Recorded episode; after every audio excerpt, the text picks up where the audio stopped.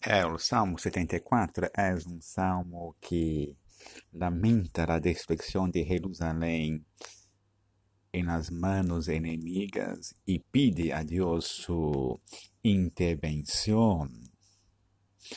É mais provável ubicar esse salmo dentro do período depois do exílio não é definitivo pela destruição absoluta e completa de Jerusalém e ao templo aponta à era do exílio.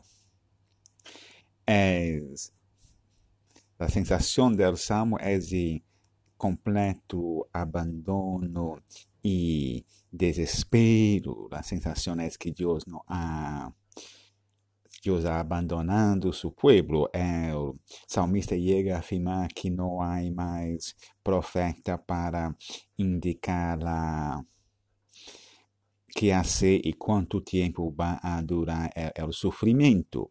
Quizá historicamente isso não é correto. Deus não deixou seu povo sem profetas em na era do exílio, pero reflete o sentimento do salmista, sua sensação de completo abandono e por isso o apelo a Deus.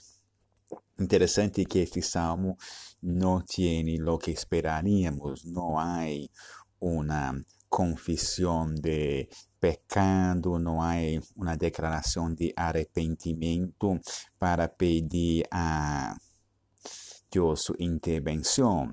Quizá é porque a situação é tão desesperadora que o salmista pensa que nenhuma intervenção humana, nem mesmo o arrependimento, é capaz de cambiar as coisas. Não se pode apelar a nada que o ser humano pode fazer, nem o arrependimento.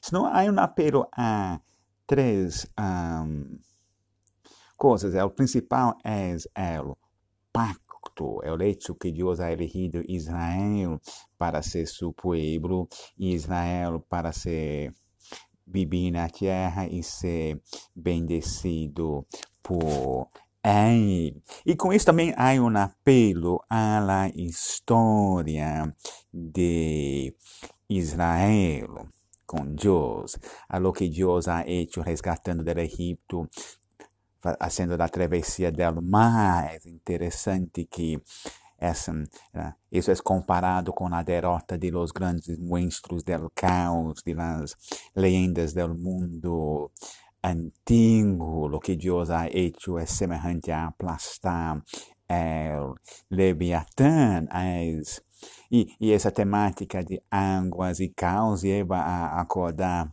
la, la creación cuando las aguas del caos son acalmadas y colocadas em seu lugar. Então, o salmista hace um apelo la memória para que isso lleve a Deus la misericórdia, pero principalmente há um apelo ao honor do nome de Deus.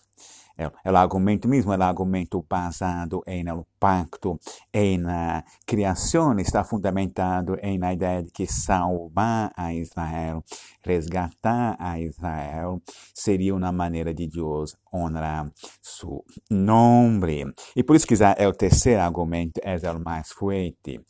Os inimigos que han invadido Jerusalém são paganos, estão profanando o templo, estão burlando de la religião de Israel, estão avergonçando o nome de Deus em la tierra. Então, se, Israel não merece que Deus atua em sua salvação, então o salmista vai pedir a Deus que atue por honor a seu nome, para que seu nome deixe de ser blasfemado em la tierra.